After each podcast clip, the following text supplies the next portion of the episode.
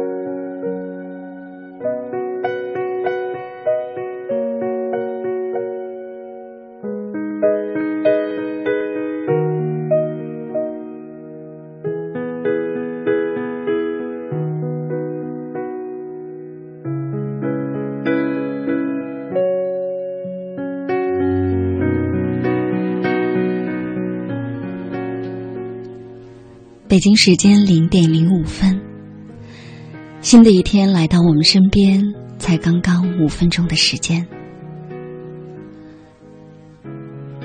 每一次在节目一开始，我都说很高兴，我们一起迎来新的一天。可是，在这个晚上，我们的心情格外的沉重，因为在这个晚上。有那么一群人，他们是全世界最悲伤的人。就在两个小时前，马来西亚宣布失联航班在南印度洋坠海，而且告知乘客家属无人生还。刚才在微博上看到有许许多多的朋友在说，这个夜晚无眠。我们该怎么面对这个晚上？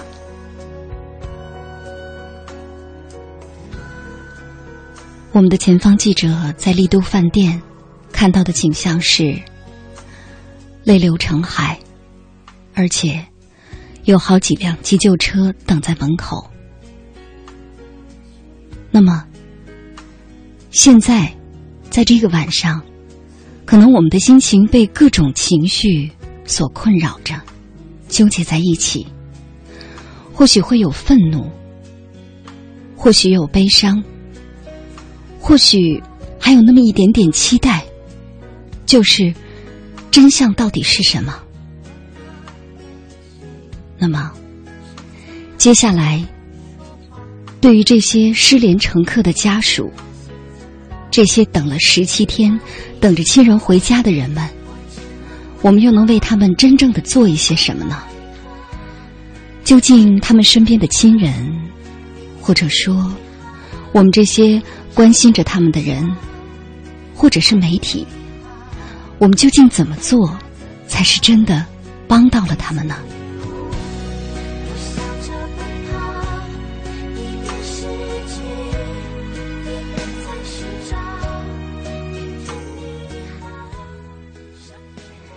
节目一开始播放的这段音乐，是一首歌叫《明天你好》的一段伴奏音乐。我想，“明天”这个词，对我们很多人来说都是充满希望的。但是，这个晚上，对于这些遇难乘客的家属，明天对他们是残酷的。那么，该如如何做好？他们的心理调节，以及在这个晚上，我们又该如何理性的看待这件事儿呢？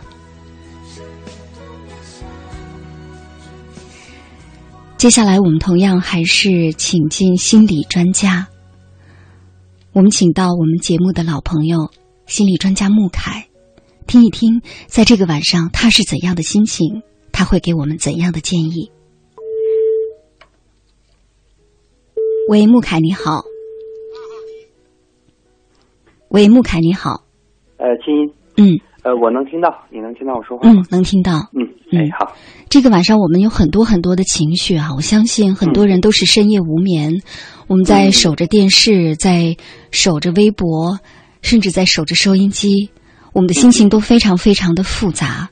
嗯。那穆凯，你来跟我们说说，就是今天晚上，当你知道这个消息的时候，你是一种什么样的感受？嗯，呃，我开始是非常的震惊，当然我非常伤心。因为这个这一段时间，当这个信息开始模糊的时候，我们又重新燃起了希望，而再一次证明这个希望破灭的时候，那个难过还是非常强烈的。对，呃，另外确实我也有一点愤怒。嗯，呃，是这样的。嗯，就是现在无数的人，我们都在想说，为什么过去这么多天了，才公布这样的一个结果啊？而且究竟为什么会？坠坠海为什么会遇难？嗯，明天呢？或许会给我们更多的细节。但是在这个晚上，我想每个人心灵都不能够平静。而且，其实我们之所以这么难过、这么揪心，其实是为了那些活着的人，为了这些遇难者的家属啊。嗯，可以想见，这是一次非常奇特的空难的事故。嗯，这些家属呢，等了十七天，十七天来。我们都无无法想象他们是在经历着怎样的崩溃。那么，在这个晚上，他们的心情又将如何？哈，那作为心理专家，其实我们经常会解读，比如说在灾难过后人们的各种心理状态。那么，你来给我们解读一下，作为这些遇难者乘客的家属，他们接下来会经历几个怎样的心理状态，以及我们能帮到他们什么呢？嗯，呃，我想这些家属他们。经历的不完全是一个呃简单的灾难事故，呃像地震，然后我知道我的亲人去世了，我很难过，经历这些哀伤的阶段，呃太煎熬了，十七天，然后呃消息不停的波动，一直没有一个准确的答案，对这个让人太痛苦了。是，我想很多家属能撑住这十七天，在这个一直不安中，这个对他们是非常非常消耗的。是，这个时候突然有一个。这么重的打击，就告诉你，终于，呃，是这样的，可能没有机会的时候，很多人真的会直接就崩溃了。对，就是他的那个承受，因为他已经太煎熬，其实他的能量被消耗的太多了。对，这十七天来，他们的没有力气再来承受了。对他们身心灵都受到了可以说是巨大的煎熬，甚至是摧残哈。煎熬。对，因为不停的有各种各样的消息，一会儿是这个消息，一会儿是那个消息。嗯。但是这个晚上呢，毕竟。我们知道了这个噩耗之后呢，他们的心情，我想接下来的一周估计都不会平静哈。那么会经历怎样的几个心理阶段，以及每一个阶段周围的人能为他们做些什么呢？嗯，呃，我想他们中的人不是太一样。呃，经过了这么长时间，有些人应该还是在否认的阶段。嗯，因为他现在仍然没有确切的消息。嗯，就是我我们看不到什么证据。中国人讲活要见人，死要见尸，你要给我交代。对，就你不能去猜，对，这个猜是很难让人接受的。对，而很多家属本来即便是有一个真实的事件，我们都会用否认来抵挡这个伤害。嗯，那当这个不确定还在的时候，很多人仍然会抓住这个东西，就是我不愿意相信，只要有一丝希望，我总认为有可能，呃，不是这样的，有可能有其他的可能性。嗯，呃，他还不错，我认为。如果还在这个阶段的人，至少他还可以待在一个有希望的状态里。嗯，呃，他们还好一些。我想，倒是那些一直很绝望的那些家属，然后用希望撑住的，可能他们更严重一些。有些人，我想会直接爆发身体疾病。嗯，不管是这个心脏病的发作，还是其他的疾病，就是当这个情感冲击太强烈的时候，我们的情感系统无法承受。我们就会用身体来承受它，对我们的身体就会，对我们的身体就会出现这个对巨大悲伤的一个回应哈，所以说这个晚上才会有这个好几辆的急救车等在门口，而且确实已经有很多家属是情绪失控了。那么在这个时候，到底是那些已经承认真相的，在万分悲痛的这些家属，将来他们的心理康复的更快呢，还是那些现在还不承认？就是刚才你也说到，说我们其实每一个人都会是这样哈，就是我们的应激反应，就是当遇到一些特别巨大的噩耗传来的时候，我们第一反应是不相信。嗯啊，就好像有一些朋友，他们的亲人突然的不在了，他们大部分的时候是觉得他还在，他还会回家，甚至会有各种幻觉出现哈。那究竟是相信康复的更快，还是不相信康复的更快呢？嗯，呃，应该这么讲。呃，在所谓不相信的人里面，呃，如果是他直接否认这个现实，嗯，那可能他们后续的问题更严重。嗯，如果他只是说我仍然愿意为这个可能性抱有希望的人，嗯，他们可能会更健康一些。哦，这两点不太一样。嗯嗯，呃，因为有些人他会一直用否认的机制，这个是因为他没有办法面对现实。嗯，那他后面的整个哀伤的处理就会被拉长。嗯，因为他只是不停的否认，不管你给给我什么信息，我就是不相信。我们是见过这样的人的，嗯，哪怕这个人都看到了，我还是不相信。我认为不可能。嗯，这些人可能后面的问题会严重一些。哦，而那些虽然说我也觉得这个事情，可能百分之八十或者九十或者九十五可能没什么希望了，但是有一点希望，我不愿意放弃，他们会好一些。哦。就是他们更容易抓住那些好的部分、希望的部分，可能他后期的康复会变得更好。嗯，但是是不是我们也可以理解为，因为毕竟我相信，在这个晚上对这件事情还抱持有希望的人，嗯，我觉得还是非常少的哈。大部分的人呢，都是可能是两种情绪，一种就是你说到的这种，就是极力的去否认，呃，完全不相信。那么这种完全的不相信，其实是一种失控的应激反应，哈，就是刚才你也说了，对，对，完全否定现实，就完全生活在幻觉里。那么这个呢，他后续的心理康复的时间可能会更加的长。对，但是还有一种呢，就是呃情绪非常的失控，非常的崩溃，对，就是完完全全的沉浸在悲痛当中。嗯。那么是不是其实，在这样的时候，或者说在每一个人，就是。比如说，我们也可以通过一次又一次的灾害事件，哈，学到对这种灾难的灾后的心理的救助，哈。那么，是不是说，我们其实对于这些人，更多的鼓励他们去表达情绪、表达哀伤，反而是对他们的心理建设是有好处的？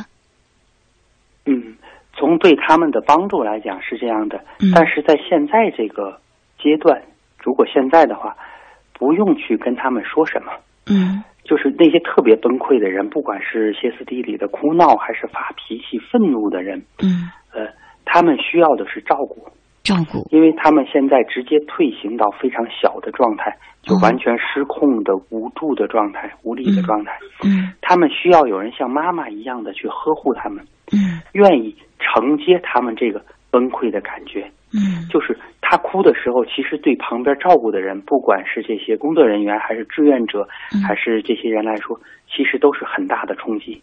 对，就是旁边照顾的人也很难受。嗯，而你要做的是接住这些，包括他们可能对你的态度也不太好的时候，你能接得住他这个情绪。嗯，他就像待在一个柔软的垫子上一样，可以发泄他这个痛苦。嗯，这个时候他会觉得安全。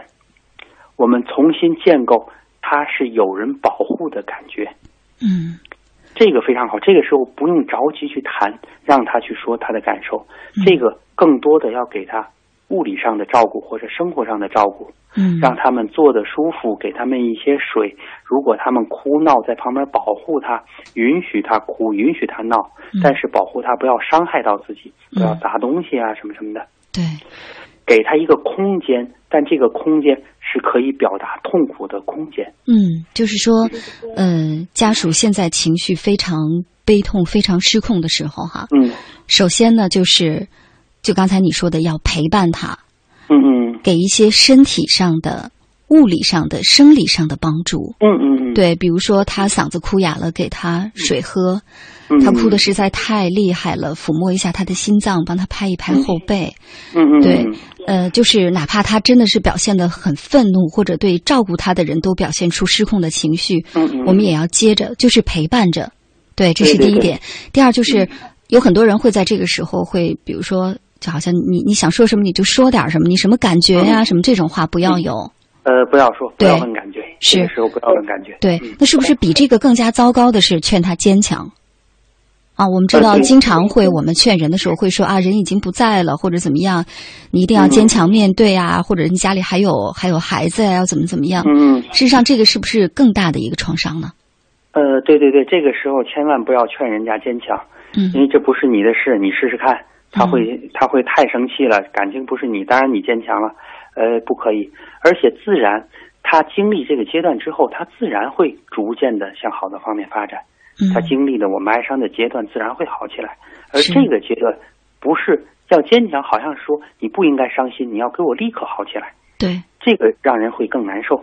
是这个时候，我允许你难受，我能够理解你那么痛苦、这么难受，我愿意陪着你一起来度过这个难受的阶段。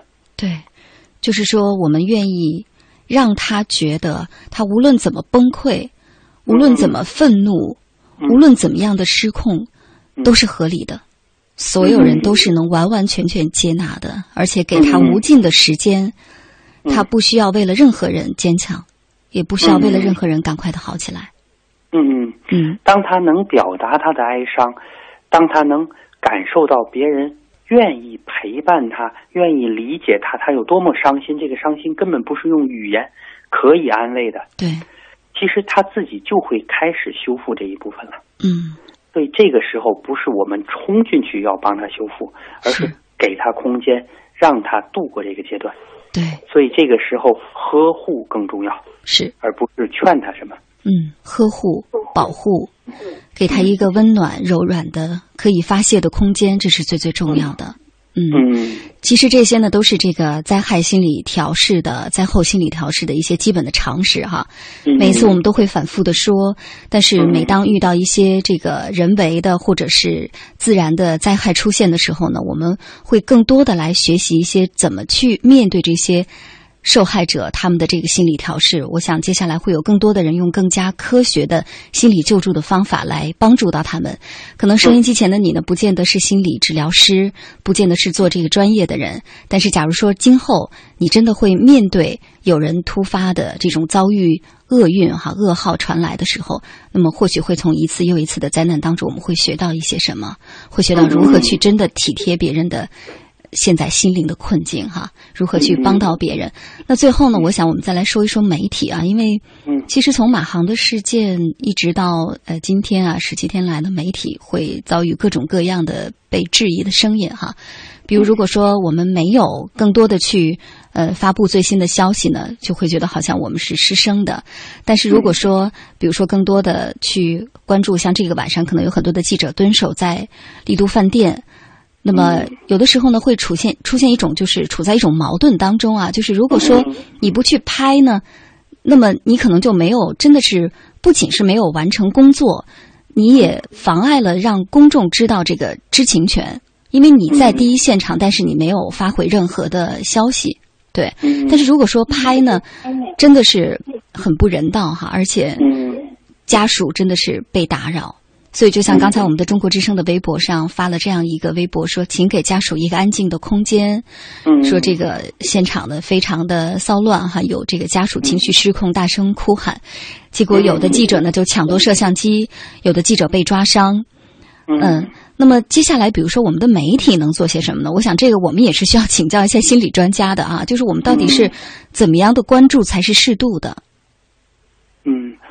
嗯，我想一个是大家确实对这个事件会有很强的关注，对，呃，当然也包括家属。呃，我想如果站在我们家属的角度来看，嗯呃，媒体只要让大家知道，呃，有人愿意帮助他们就够了，嗯而不是把他们作为素材拿给别人看。比如他哭成什么样子，利用他们的痛苦，不管是打动观众也好，争取支持也好，我觉得他们都会觉得，在这个时候你居然来利用我，他当然会很愤怒。在消费别人的悲悲伤哈。对对对，嗯所以我想最重要的是他们的感受。虽然我们有一些工作，我们可以离开一点，嗯我们可以不用这么近的，或者是利用他们这些情感去做文章。对其实你在做什么，家属感受得到。对，他是希望媒体说我在这，我希望报道给你带来更多的支持，还是我只是希望更爆料的材料让我的这个节目更好看？人家是感觉得到的。对，就是你到底是来帮忙的，还是来消费我们的家属？其实虽然现在非常的悲伤，但是他会更加的敏感。对对对，他会直接感受到你在做什么。对，所以真正关心他的媒体不会受到这样的指责。但是冲上去看人家哭，噼里啪啦拍，然后根本不管人家的感受，当然人家很愤怒了。对，这个是一定的。所以我我想关心他们比单纯的发一些消息更重要。嗯，而我想，就算你拿到了就是很很震惊的或者什么图片啊消息，呃，大家也未必觉得好。就是我们那个时候，我们希望看到的是他们受到保护，不要更多的受到伤害，而不是看到他很痛苦的那个脸。对。所以说，尽可能的拍一些空镜，啊，拍一些空镜头或者是远景，但是不要让他们出现在切切实实的画面当中，他们的形象完全的被暴露，他们悲伤的样子被暴露在公众面前。嗯嗯，对，这是第一点哈。他们的尊重吧。是，这是一点。除此之外呢，我在想，是不是我们这些媒体从业人员的情绪哈，理性控制自己的情绪也很重要。比如之前呢，我们看到有一些这个媒体的呃记者哈，会发挥一些非常煽情的报道，呃，包括呢有一些这个，比如说一些播报人员哈，在这个播报消息的时候呢，当然我们内心确实是非常的悲痛。比如说像现在我的心情也确实是很不好哈，但是是不是我们当处于职业角色的时候，我们就应该更多的是理性的去回述事实，去呈现事实。而不是更多的把个人的情绪掺杂进来。尽管我们的情绪很真实，但是我们也不能这样，因为我们过度的煽情，事实上是无情的。嗯嗯，确实是这样的。嗯，就是其实大家每一个人看到这个事件，会有自己的判断，包括有自己的感情被扰动，自己也被扰动。对。呃，这个时候其实并不需要这么多有人告诉你你应该有什么感觉。是。煽情是我是。想要用一些方法调动你的感觉，对，让你进到这个感觉里。嗯，其实偶尔的有一次可能问题不太大，如果经常这么做，真的会让人不太舒服。对，就是你不停的想操控我的感觉，而您媒体更多的是应该给我信息，我得不到的信息你们能得到。对，而不用你告诉我我应该有什么感觉。对，或者说你把你的感觉来引领我。对，你用你的感觉来。来这个表达在公众的媒体当中，表达在公众的视线里，哈，这个时候对大家其实是一种干扰。嗯，这个就不是记者的工作。对，嗯嗯。所以说呢，在这儿我们也期待所有的媒体从业人员，哈，我们的媒体人，包括我在内，通过这次马航失联事件，通过最后的我们这个真是让人无比悲伤的消息，这十七天里，我们能够。做的更专业，我们能够做的更妥帖，我们能够做的更理性，我们也能更有爱。同时呢，我们也期待着这件事情的真相能够逐渐的水落石出，给所有的遇难者家属一个交代。好的，谢谢你，祝你晚安。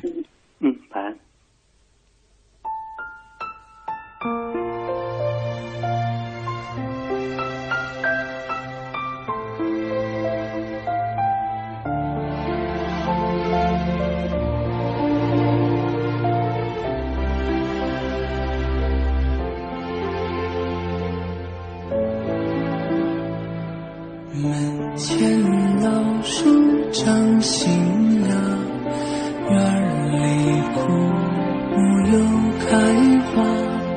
半生存了好多花，藏进了满头白发。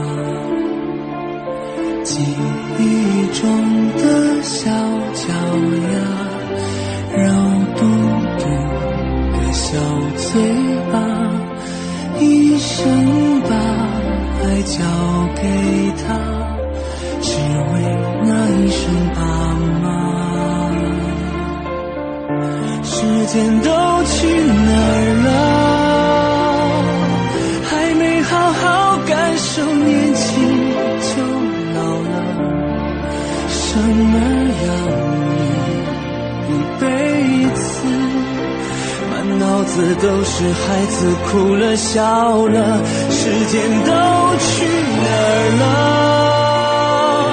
还没好好看看你眼睛就花了柴米油盐半辈子转眼就只剩下满脸的皱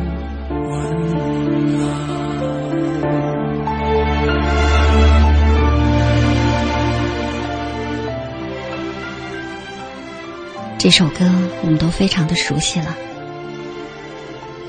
我不想多说什么，珍惜眼前人，珍惜我们还能拥有的一切，我们一起加油。记忆中的小脚丫，肉嘟嘟的小嘴巴，一生把爱交给他，声爸妈。时间都去哪儿了？还没好好感受年轻就老了，生儿养女一辈子，满脑子都是孩子哭了笑了，时间都去哪儿了？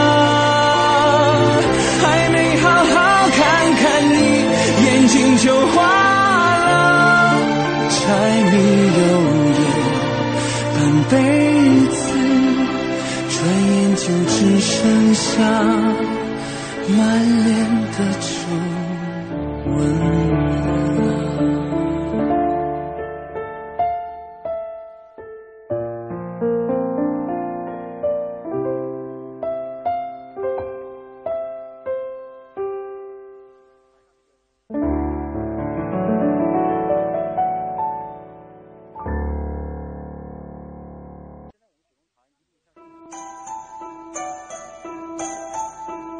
当夜空的星星都已沉睡，当夜半的街市不再喧闹，是谁将我们的心门轻轻打开？电波荡起涟漪，游弋你我心田。夜半时分，千里之外，虫鸣风动，花落花开，千里共良宵。听清音，稍后继续呈现。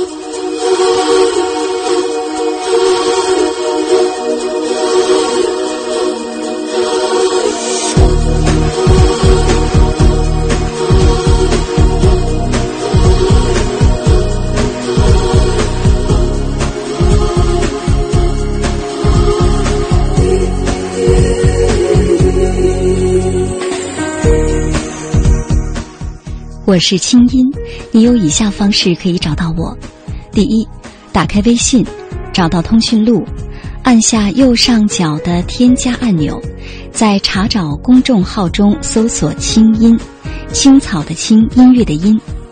第一个出现的有认证的清音就是我，添加我为好友。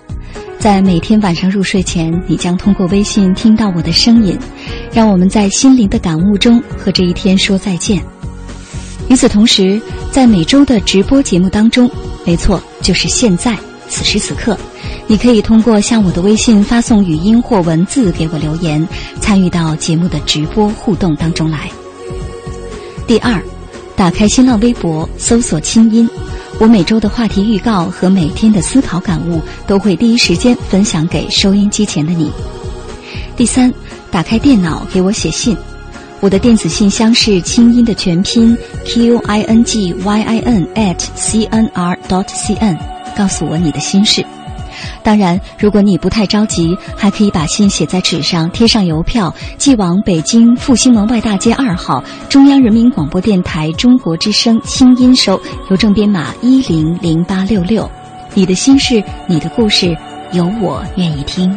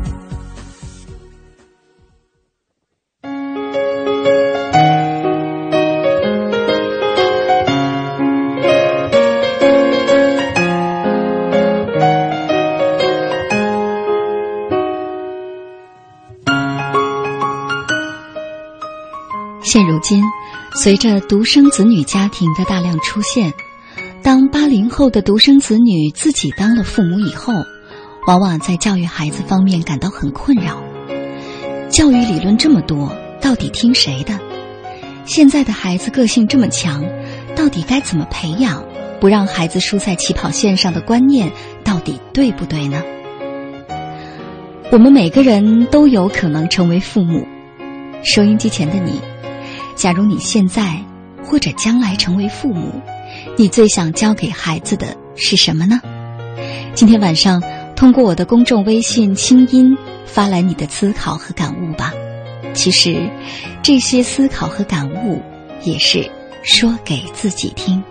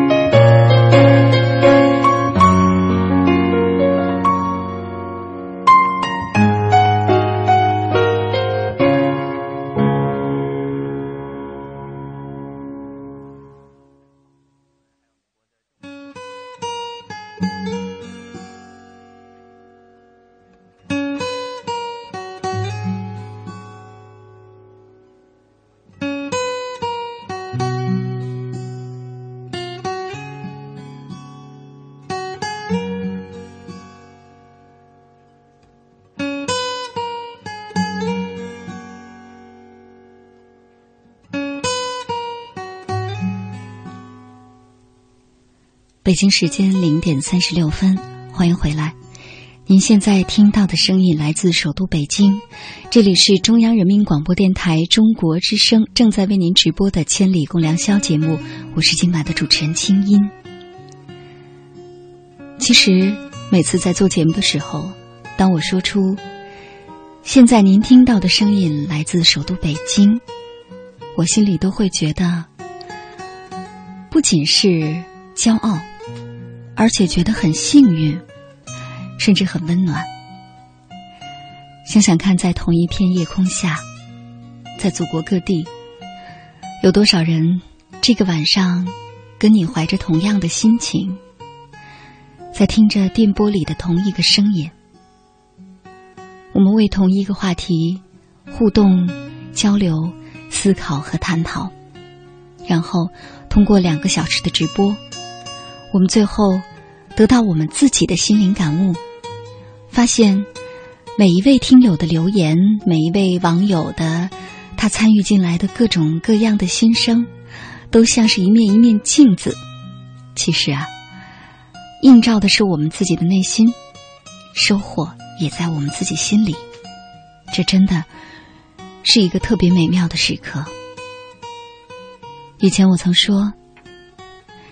我觉得这个世界上其实最美的，除了夜空下的星星，就是此时此刻，我们这些都不怎么认识的人，或者我，作为你的熟悉的陌生人，我们大家的心灵真诚的彼此映照的时刻，我们在夜空下交相辉映的时刻，这一刻是美好的。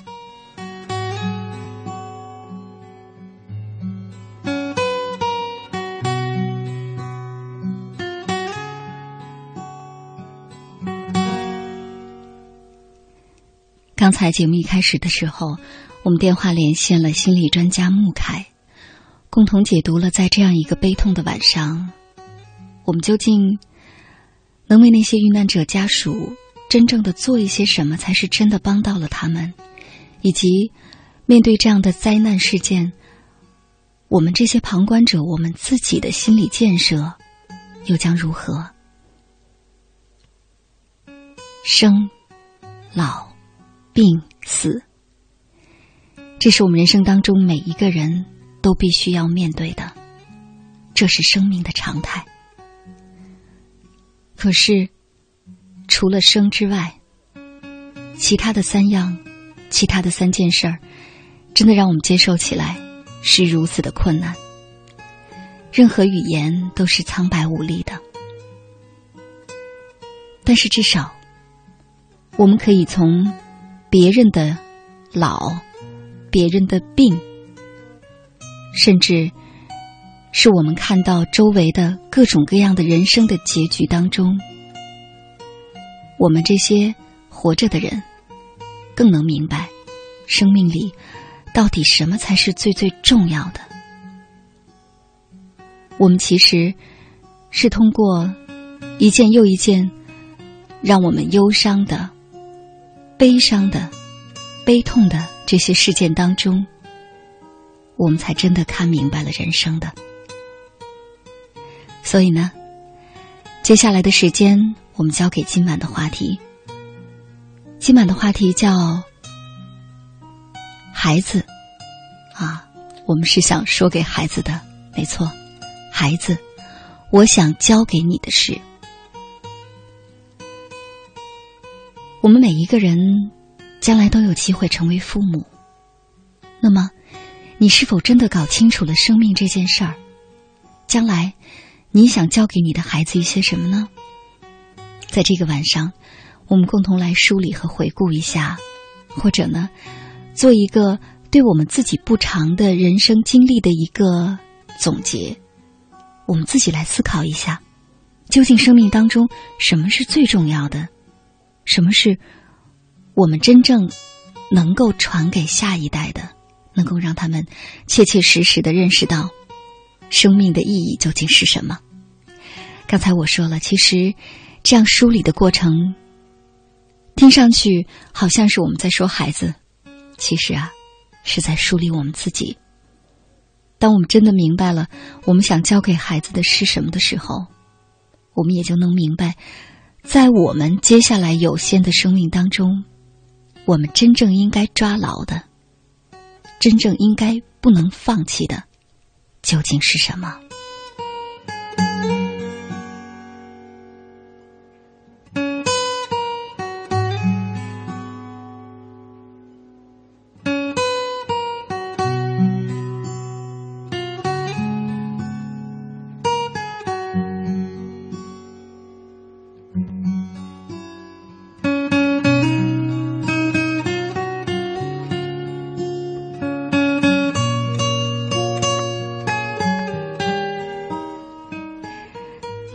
就在几天前，一位老师，我的一位老师李红老师给了我一本书，书名叫《其实每个孩子都是领袖》，作者呢叫韦林。韦林老师呢是美籍华裔，生于江苏南京，毕业于华中师范大学中文系，在北京啊曾经教书十七年。作品获得过全国创造杯竞赛创造杯奖和辅导艺术奖，是北京少年作家协会的创办人。在一九九零年呢，他迁居新加坡，执教来福士书院高才教育十四年，并且呢兼职外事部工作，因此啊，积累了大量的跟孩子共同互动和交流的教育的体悟。那么。在这么多年的跟孩子相处的过程当中呢，他意识到在生活的点滴里啊，事实上对孩子都是一个良性的影响和教育。只要我们大人做的足够好，所以呢，待会儿接下来在节目当中，我们也将听到今天下午我对他的专访，对他的一段访问，他是如何从自己的亲身经历当中来告诉我们，我们究竟应该教给孩子一些什么呢？接下来，我们先来听一听，在今天晚上话题在我的公众微信上发布之后，收音机前的各位小伙伴们，对于今晚的话题，大家是怎么想的呢？将来如果你是父母的话，你最想教给孩子的是什么？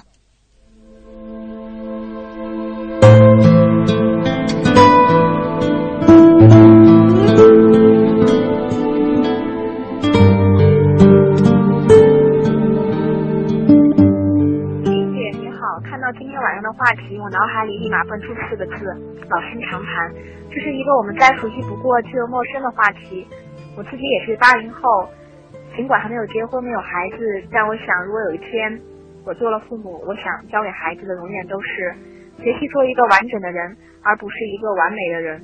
努力成为自己心目中那个最好的自己，而不是别人眼中那个成功的某某某。学习认识自己，了解自己，突破和超越自己，学会播种快乐，学会生产幸福，学会用正确的方法面对成长中所遇到的烦恼与痛苦，追梦路上的泪水与挫折，总学会总结教训和经验，然后带着一个不断更新、壮大、更好的自己，走在勇往直前的路上。我想我会更愿意成为孩子最忠实的听众和最值得信赖的朋友，与他一道分享与成长。假如有一天我为人母，首先我要教给我的孩子学会尊重别人，我自己做好孩子的榜样。其次，我要教给我的孩子学会承担责任，对自己负责，对他人负责。再次，我要教给我的孩子学会思考以及明辨是非的能力。作为一个家长，就是不要太过赶着那些孩子。嗯。我们可以试着从他们的心里面下手。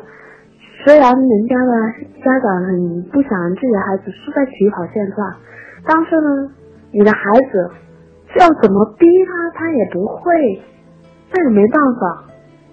他也是有自己兴趣爱好，不要你从你个人的方面去选择他以后的路，去逼他做了他任何的事情，这样对孩子来说只是有害的。无利的，青音姐你好，听到今晚这个话题，我也很想说说。我是九零后，我想再过几年我也将为人母。我最想教给我孩子的是，一定要拥有一颗宽容、感恩、有爱的心和一颗善于学习的心。因为现代社会什么也不缺，最缺的就是这些方面。我想他拥有这些之后，也一定会是一个善良、有爱而富有的人。谢谢。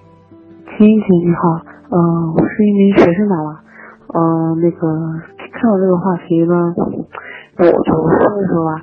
嗯，我觉得如果我以后有孩子，那我第一件教他的是，肯定就是要让他有责任感嘛。我觉得责任对一些人来说真的是非常重要的。如果如果一个人连责任感都没有的话，那我觉得他在以后的路上真的很难走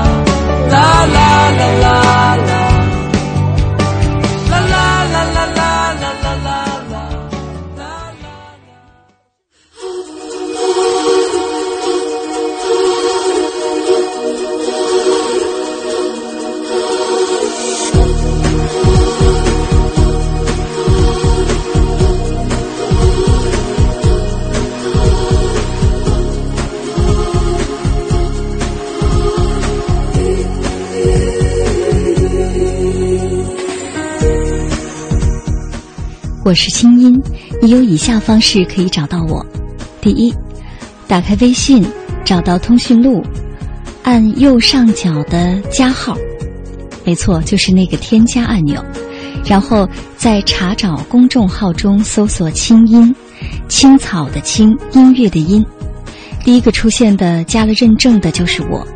添加我为好友，每天晚上入睡前，你将通过微信听到我的声音。让我们在心灵的感悟中和这一天说晚安。与此同时，在每周的直播节目当中，没错，就是现在，你还可以通过向我的微信发送语音或文字给我留言，参与到节目的互动当中来。第二，打开新浪微博，搜索“清音”，我每周的话题预告和每天的思考和感悟都会第一时间分享给收音机前的你。第三。打开电脑给我写信，我的电子信箱是清音的全拼 q i n g y i n at c n r dot c n，告诉我你的心事。当然，如果你不太着急，还可以把信写在纸上，贴上邮票，寄往北京复兴门外大街二号中央人民广播电台中国之声清音收，邮政编码一零零八六六。你的心事，你的故事，有我愿意听。二零一四年，我们继续学习爱，一起成长。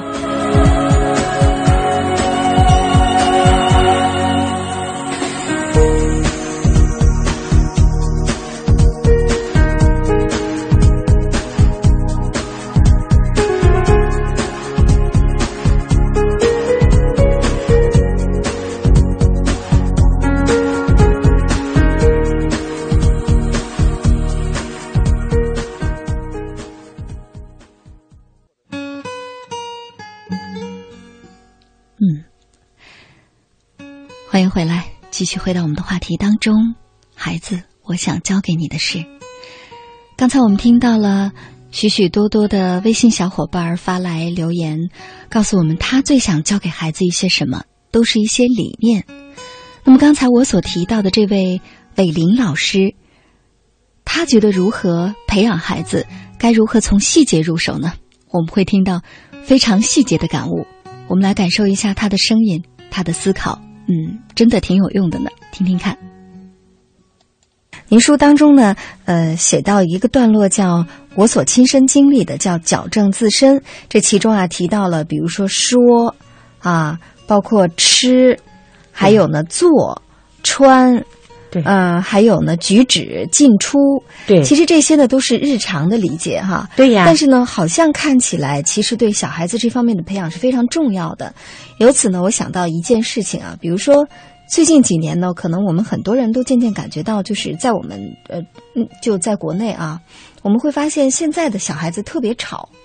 对，就是到了公共场合之后，有两三个孩子在的话，嗯，我们大人就讲不了话。对呀就会发现孩子非常的焦虑，讲话很大声。对，我们就会说，嗯哎，好像我们那个年代的人，我们小的时候，爸妈会教育我们说，你这是不对的。对，公共场所是不能大声喧哗的。对对对。但是与此形成对比的是，在去年的时候呢，我也是自己去美国旅行啊。嗯嗯，我就发现，在迪士尼乐园里全部都是孩子。嗯，但是没有那么吵。对呀，就没有声音。嗯，然后呢？嗯，也是在去年，我有一次去西安出差，在飞机上，嗯，当时有很多的外国的游客，嗯，这其中一飞机有一半儿都是国外的孩子，嗯，也没有人吵。当时我就想，如果这是中国的孩子在飞机上，嗯，就会吵翻天。对，那为什么就是说，好像我们中国的孩子现在反而是在公共场合不太注意礼节哈？那回到您这本书当中，那是不是说，对于一个孩子来说，我们一项一项来说，比如说说、吃这些东西？大人要怎么教给他们呢？哦，好，这个我自己有过呃挺那个呃挺深刻的教训啊，嗯、因为我四十多岁才去新加坡，嗯，呃那个时候经历的东西呢，呃发现好多好多我自己一无所知啊、呃、是这样的。那现在呢就嗯不同了，嗯、我觉得最根本的一点我的体会啊，就是说，呃外国人中国人爱吵，外国人其实呃。对我们也有觉得特别吵闹的这样的一个一个一个喜欢大声说话的印象，对吧？啊啊，对，我觉得我们是缺少一种语言，第二语言。嗯，这个语言是什么呢？这个语言是手语，手语，手语。哦、因为你的呃手没有说话，嗯，所以你的口就频频的透支。对，就不停就频频的透啊，呃、频频的透支，因为你少了一种语言啊。嗯、这个我我我就有一个呃深刻的嗯体会，说一个小孩的例子啊，嗯、在美国这个小孩的例子啊，然后我再回到我这上面来啊。呃，那个其实 stop 这个大家都知道，很简单，一个 T 在手上啊。对。嗯。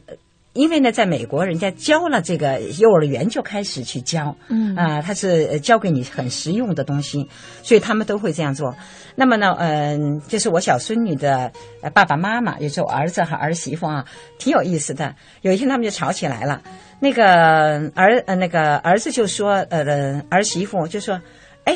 呃，你看你回来以后把这个呃鞋子、袜子、衣服到处就那么乱扔，给孩子什么印象？嗯、然后结果呢，还那个嗯，他就反唇相讥，妈妈就反唇相讥说：“那你呢？你有什么好习惯？呃，每天早上起来的那么晚，嗯。”呃，给孩子也是什么样的印象？他们就这样鸡嘴鸭舌的就那样吵起来了。以往呢，孩子呢就不知所措。那天他学回来了以后，啊、呃，就呃站在他们中间，然后呢做了一个 stop 的动作。嗯啊。做了一个 stop 的动作以后呢，这个就像一面旗帜一样的猎猎生风，就在那个地方停着 啊不动。嗯，然后呃，夫妻两个呢，当时呢就先是对着一望，嗯、然后一看，然后哈哈哈哈哈大笑了。嗯啊，这个时候。视线就转移了，然后紧接着这一场危机很快的就化解了。嗯，这个我就是说呢，最重要的你说的这一点啊，就是我们缺少第二种语言。对，在身体好像上我们的身体比较僵硬，我们也比较少去教给孩子们各种手势。对呀，啊，就是只用嘴巴说话，而没有想到我们还可以用手来说话呀。嗯，是用手说话了，嘴巴就不会那么频频透支，就不会那么快的节奏的要把自己表达的东西表达出来。嗯，甚至有时候语言表达不出来的。嗯，啊，是这样的啊，这是一个方面。呃，至于你说到的第二个方面呢，我就讲的在来福士书院我的体会啊。嗯，呃，其实是有几个的，一个是说，嗯，说我刚去了以后呢，那个时候我们的那个呃办公室是很大的，大家在一起啊，呃，我就跟家长呢就拿起电话来了，就呃告诉他，我说啊，你的孩子已经呃把作业呢已经嗯做完了，呃，但是呢，我还会让他做什么什么什么什么。其实我呃下意识当中，呃是想把声音放大了，在潜意识当中，是不是说哦，周围的人如果听到了我的这个讲话以后，哎，其他的老师没准知道哦，你这么卖命工作，你那么好，对对对不对？觉得你很认真，哎，很认真负责，对对，很认真负责啊。是这个时候呢，有一个那个庄先生啊、呃，我还记得，他就走过来，马德姆喂。你至于要用这么大的声音说话吗？嗯，是不是那位家长的耳朵有问题？他没有说我，你至于用这么大的声，是不是他的耳朵有问题？嗯嗯非常非常的婉转去对，而且啊很给你留面子。哎，还给我留面子。好，这样的话呢，我自己下意识觉得，哦，至于这么大的声音，呃，我就感觉到自己做的就不对。从此以后就好好就好多了啊。这个呢，就是说，其实我就觉得我们呃。大声的说话，尤是那个大声的讲电话，其实是我们的，包括我的一个华人通病。通病，对华人通病，对尤其是说的激动的时候，得意忘形，那个口沫横飞，是吗？其实就呃，给人一种大家现在听到的是今天下午我对伟林老师的一段专访，说到教育孩子，非常的细节，对不对？嗯，好的，我们待会儿继续回来，待会儿见。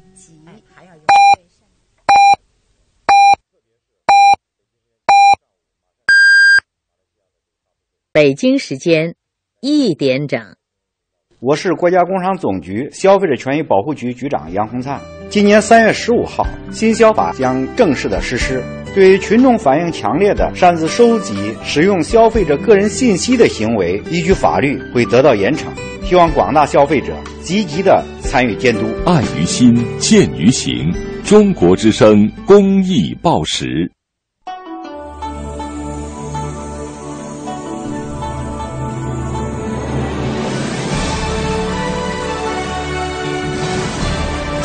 人民广播电台中国之声。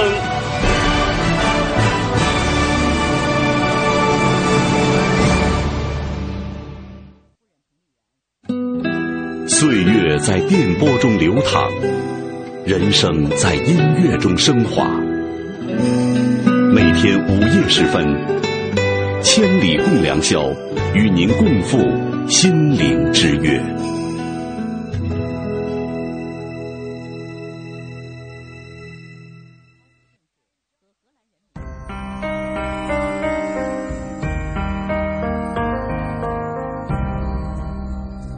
每一次仰望星空，是为了追问心灵的方向；每一次深夜守候，是为了追寻真情的温暖；每一次静静聆听，是为了追逐梦想的真谛；每一次悉心梳理，是为了追赶幸福的样子。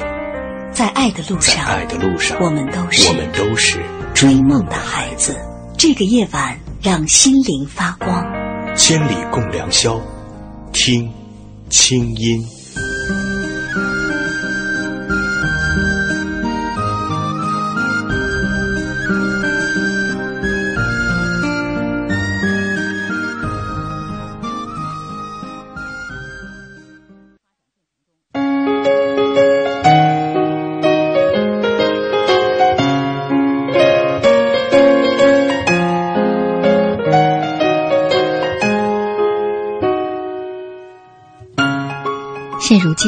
随着独生子女家庭的大量出现，当八零后的独生子女自己当了父母以后，往往在教育孩子方面感到很困惑。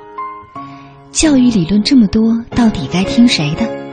现在的孩子个性这么强，到底该怎么培养孩子呢？不让孩子输在起跑线上的观念，到底对不对？我们每个人都将成为父母。假如你现在或者将来成为父母，你最想教给孩子的是什么呢？今晚通过我的公众微信“清音”参与到话题的互动交流当中，说一说你的想法、你的感悟。其实，这些话更多的也是说给你自己听。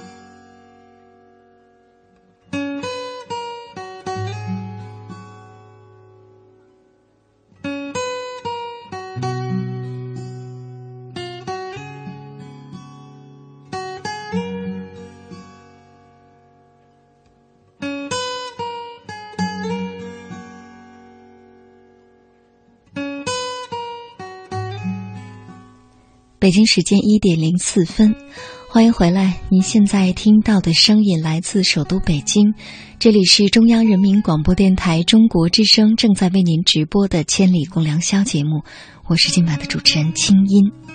嗯，今晚我们的话题叫“孩子，我想教给你的事”。那现在呢，已经是午夜深浓时分了。首先想要提醒你，假如你是开着外放式的收音机在听节目，建议你把音量调小，以免影响他人休息。假如你是戴着耳机在听，那也建议你把音量调小，这样可以保护你的听力。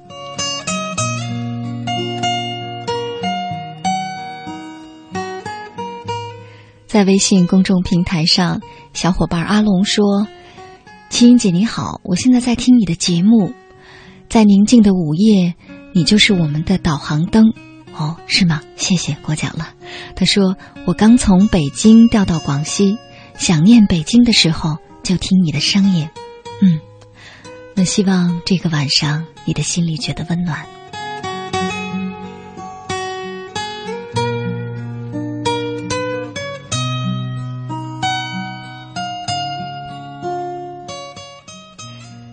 才在节目一开始，我们电话连线了心理专家，解读了在马航事件之后，在这个晚上，当我们听到了噩耗，接下来我们究竟能能为那些家属做一些什么？后来我说，生老病死是人一辈子都无法避免的。于是呢，正在听着节目的小伙伴林瑞记。就在微信上说：“青音姐，你说的没错。那我们怎么来到这纷扰的世界？我们又该干些什么？或者说，我们能留下一些什么呢？能给孩子一些什么呢？说说我的爷爷吧。我的爷爷为我留下的是一种自强不息的精神。爷爷曾经能上大学，可是由于种种原因没能去。”上天总是会那么的捉弄人，正好比爷爷平淡无奇的人生。但是尽管如此，贫困一生的他在村子里始终坚持学习文化知识，对生活充满激情，是始终的以一种乐观、高昂、向上的姿态在面对平凡的人生。爷爷这个人啊，非常的要强，以至于最近查出了胃癌已经是晚期。当我们听到这个消息，都非常难过。可是他还是像平常一样生活，对人生是那么的豁达。所以，我想这些，就是他所留给我们这些孩子的。只要有了这样的精神，我们的人生道路，不管走得再远，都能找到回家的路。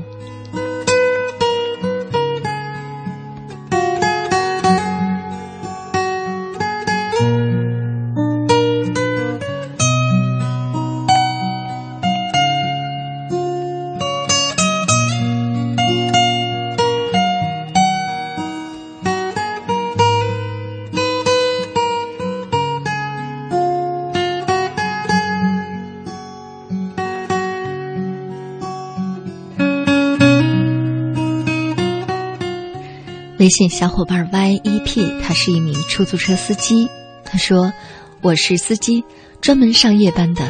听着你的节目，特别希望能跟你多沟通。”嗯，首先呢，我提醒现在正在行车路上的司机朋友啊，不管你是出租车司机呢，还是你私家车的司机，或者是各种各样的大货车的司机，无论如何开夜车都是非常辛苦。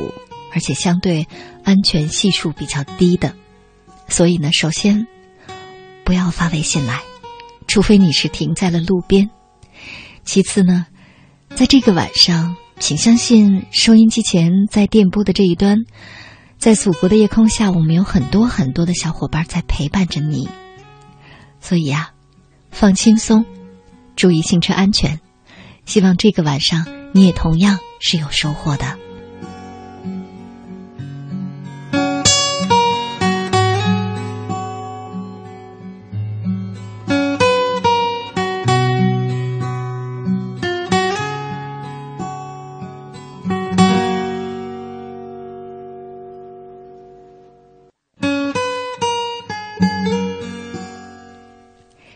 继续来看大家的留言啊，我们就究竟想教给孩子一些什么呢？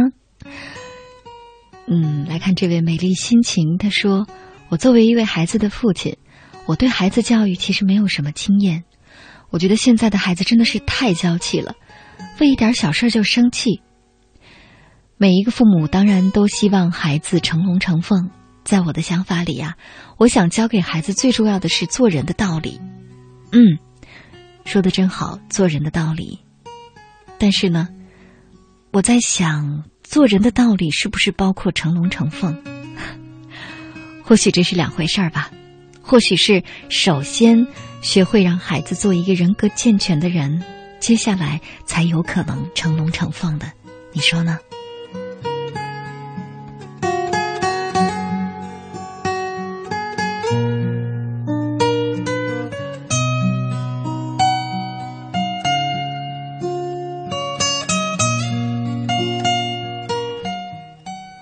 微信小伙伴思念是一种幸福。首先向你问好，也向你的在老家的孩子问好。他说：“青云姐你好，谈到孩子，我觉得我不是一个称职的父亲。我出门在深圳打工，把孩子放到了父母那儿。我既不是一个称职的父亲，也不是一个称职的儿子。我在想，或许这个晚上，你听到我们的话题，在思念自己的孩子吧。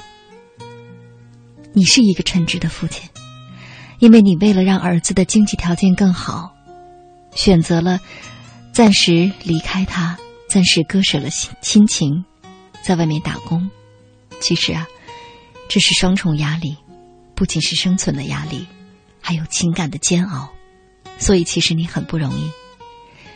在这儿呢，我倒建议你啊，虽然说不在儿子身边，但是也有很多很多的办法让儿子觉得爸爸跟他在一起。你看。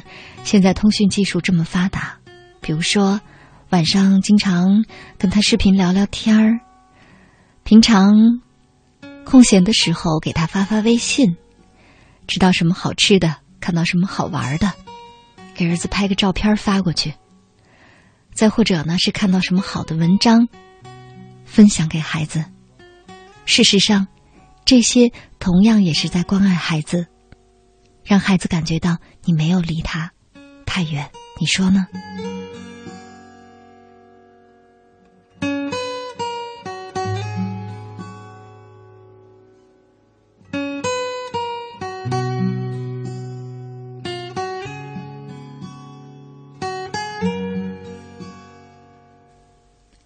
微信小伙伴哈利波特他说：“孩子，我想教给你的是要学会男人钢铁一般的意志和铁打的身体，还有啊，男人要有泪不轻弹，因为我们都是男人，都是爷们儿，所以呢，我们都应该有一个强健的身体和体魄。我有着四个孩子哦，厉害啊！他说我有腹肌和黝黑的皮肤，充满爷们儿的气息。我希望孩子现在也可以成为下一个我。我还要教会孩子学会分享。”因为分享才爷们儿，嗯，说来说去，你的这个所有的留言当中啊，一个关键词就是男人爷们儿，嗯，你的四个孩子都是男孩吗？那家里可真够热闹的哈。没错，男人是要学会坚强，但是在这儿，我想跟你这个父亲分享的是，当孩子还在很小很小的时候啊，千万不要告诉他有泪不轻弹，不要让他摔倒了说别哭。哭什么哭？没出息！你是男孩子，这样是不对的，甚至对他们的心理建设是有摧残的，会让孩子在很小的时候觉得，作为男孩儿，如果流露出悲伤，流露出软弱，就是错的，是不被接受的，是不可爱的。那么这样的话，他就会压抑自己的情绪，而很多时候，我们不是坚强，只是逞强。压抑并不等于真的强大。当然，也希望你啊，如钢铁一般意志的你，偶尔也有柔软的时刻，而这些时刻，你真的敢跟你亲近的人分享，敢柔软才是真坚强。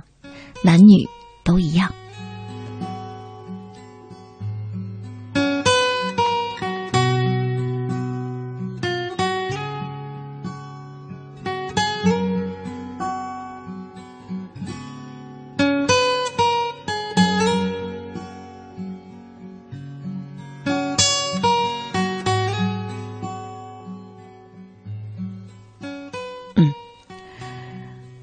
刚才呢，在节目的上半时段，我播放了伟林老师的一段采访录音。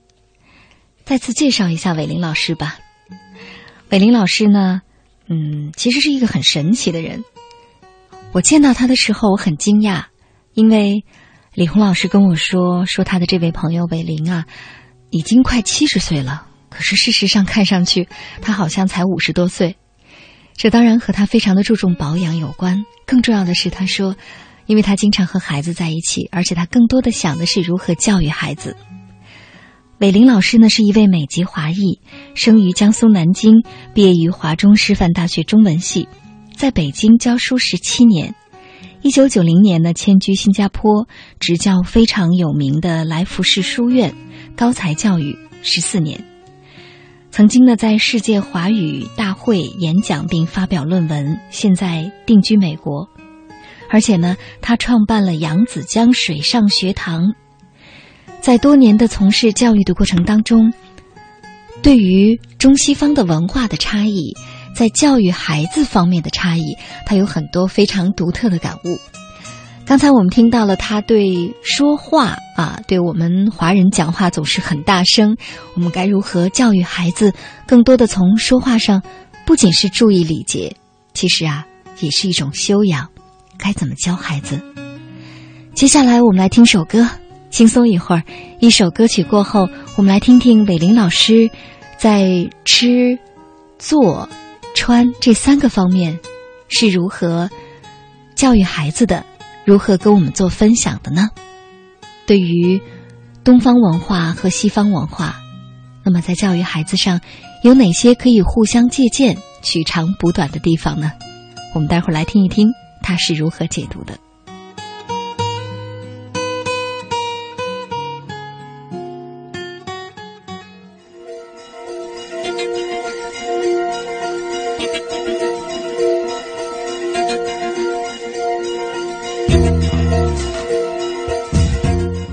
接下来听到的这首歌呢，同样是来自许巍。这首歌的名字叫《纯粹》。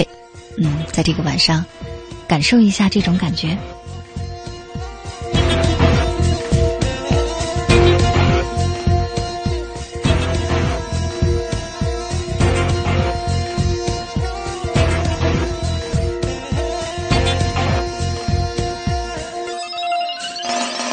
虔诚的目光只追逐太阳，跃动闪亮的光辉。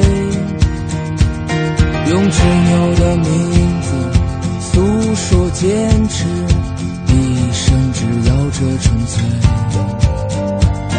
火焰的花蕊，无视隐晦，主张坚强的纷飞。你灿烂的笑着，我的忧伤瞬时湮灭灰飞。抱起梦想，自然生长，绚丽绽放。有阳光到达的地方。就有生生不息的向往，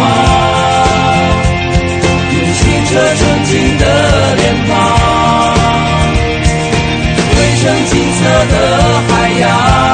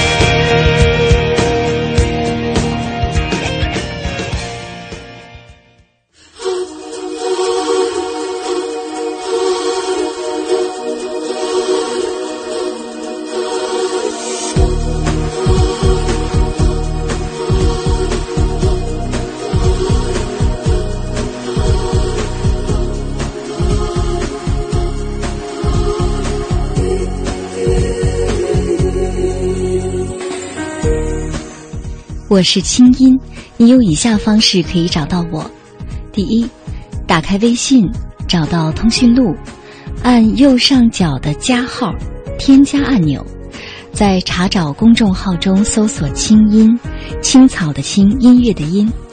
第一个出现的加了认证的清音就是我，添加我为好友。每天晚上入睡前，你将会通过公众微信听到我的声音。让我们在心灵的感悟中和这一天说晚安。与此同时，在每周一的直播节目当中，没错，就是现在，你还可以通过向我的微信发送语音或文字给我留言，参与到节目的互动当中来。第二，打开新浪微博搜索“清音”，我每周的话题预告和每天的思考感悟都会第一时间分享给收音机前的你。第三，打开电脑给我写信，我的电子信箱是清音的全拼 q i n g y i n at c n r dot c n，告诉我你的心事。当然，如果你不那么着急，还可以把信写在纸上，贴上邮票，寄往北京复兴门外大街二号中央人民广播电台中国之声清音收，邮政编码一零零八六六。你的心事，你的故事，有我愿意听。二零一四年，我们继续学习爱，一起成长。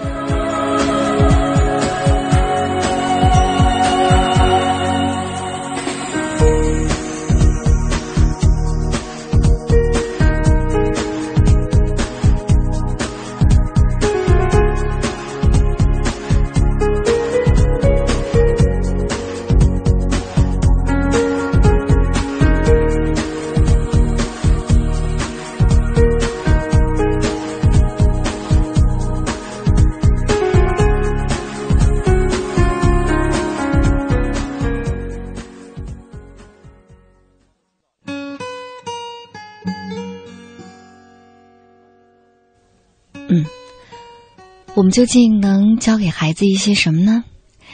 在微信平台上，微信小伙伴君留言说：“青音姐，三十而立的我，真不知道能给孩子一些什么。”哼，其实啊，你是一个什么样的人，你就能给孩子一些什么。或许在这个晚上，你一时间还梳理不出来，那么想想看，哪怕教给一些最具体的。比如说，就像接下来伟林老师将要给我们介绍的，该怎么说话，怎么注意在吃、坐、行、穿着方方面面，来教给孩子，让他成为一个有教养的人。我们听听看，伟林老师在这方面有怎样的心得？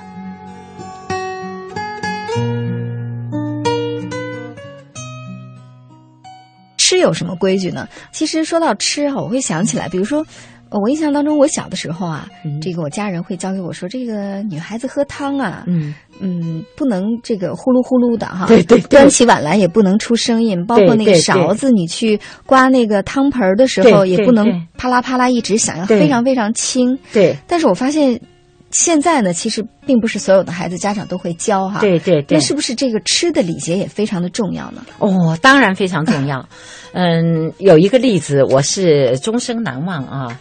呃，有一对非常德高望重的夫妇啊，嗯，其实给我了我很好的教育。他是一对医生，嗯嗯，那么呢，呃，我到他的家里去啊，当时我就去嗯吃饭。说到那个激动的时候呢，我就这个呃刀子呀。